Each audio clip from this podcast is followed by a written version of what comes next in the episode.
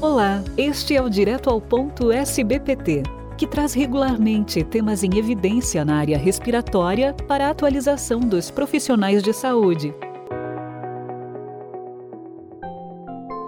Nossa convidada de hoje é a doutora Marilim Urrutia Pereira, professora adjunto da Universidade Federal do Pampa, Núcleo de Pesquisa Ambiente e Educação em Saúde, UNUPAIS, e coordenadora do Programa Infantil de Prevenção à Asma. Olá, doutora, bem-vinda ao nosso podcast. Obrigada pelo convite para falar de um tema tão importante e relevante neste momento. E o tema que abordaremos é o impacto da exposição à fumaça de queimadas na Amazônia na saúde humana. Nossa primeira pergunta, doutora: como as queimadas da floresta amazônica afetam outras regiões? Considerando que a Amazônia perdeu esse ano uma área de floresta de 926 quilômetros quadrados, que é um território quase três vezes maior do que a cidade de Fortaleza, segundo os dados do Instituto do Meio Ambiente da Amazônia, e que essas queimadas estão muito associadas ao desmatamento, consideremos que se está destruindo grandes florestas nativas, atingindo a biodiversidade e liberando muito dióxido de carbono, o que piora o efeito estufa, criando um ciclo vicioso que aquece o planeta e cria condições para incêndios cada vez mais frequentes e intensos. Tudo isso afeta grande parte do continente e impacta ecossistemas naturais e as atividades econômicas. Quanto às queimadas de 2020 e 2021, elas foram causadas somente pelas mudanças climáticas? Tanto na Amazônia quanto no Pantanal, a alta ocorrência de incêndios florestais em 2020 e 2021 foi resultado de uma combinação de tempo seco, atividade humana e falta de políticas e fiscalizações ambientais adequadas. Na Amazônia está clara a ação humana que foi o principal gerador de incêndios, enquanto no Pantanal a seca extrema no período de 2019 e 2020 e a resposta insuficiente para eh, ter melhorado essa situação tem contribuído para que nestas regiões tenha incêndios cada vez mais frequentes e intensos. E quais seriam os efeitos na saúde?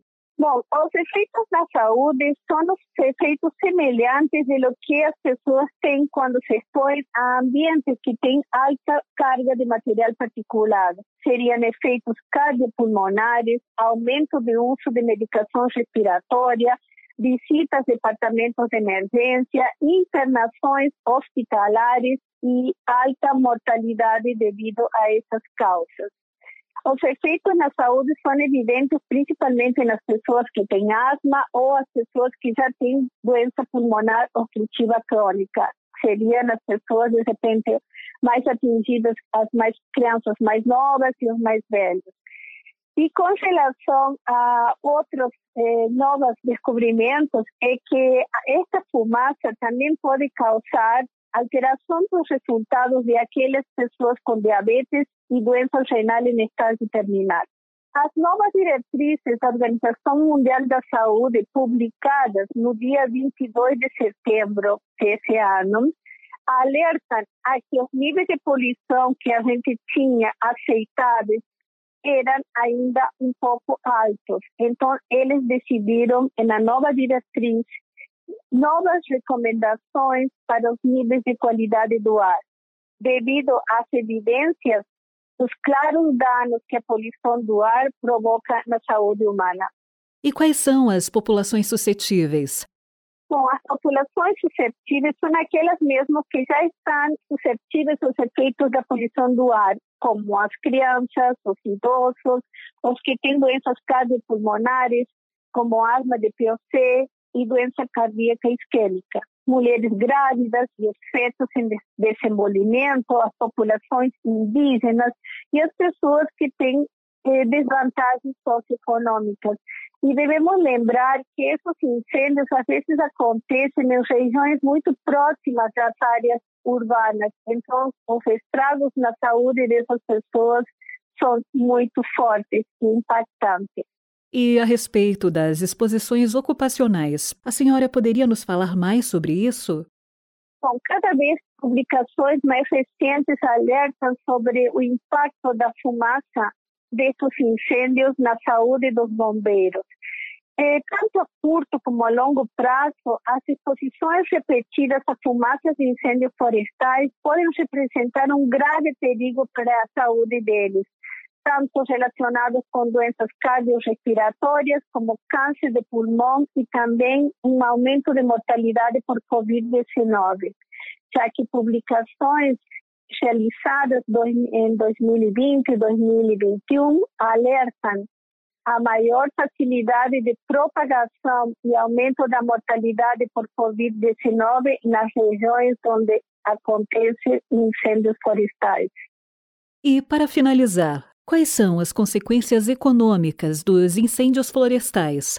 Os incêndios florestais têm enormes impactos econômicos. Podemos dividir em dois grupos diretos, considerando operações de extinção de incêndios, perda de infraestrutura e da saúde humana e as consequências indiretas, elas podem ser de médio e longo prazo, que incluem custos imensos para a sociedade devido à perda da biodiversidade, redução de serviços ecossistêmicos, bem como agravamento das mudanças climáticas. E temos também os impactos individuais, como na perda de vidas, propriedades, valores, migração e o estresse pós-traumático causado para as populações por estes incêndios. E para terminar, deixaria uma frase para reflexão. Respirar não é uma escolha. Então, pensemos muito bem em todos os efeitos que estão causando esses incêndios florestais. E para quem quiser se profundizar nos impactos dos incêndios florestais, um tema tão relevante e atual para nós e para o mundo, recomendo a leitura de nosso artigo, que será em breve publicado no Jornal de Pneumologia. Muito obrigada pela oportunidade de falar sobre esse assunto tão relevante. Nós é que agradecemos pela sua participação, doutora Marilyn.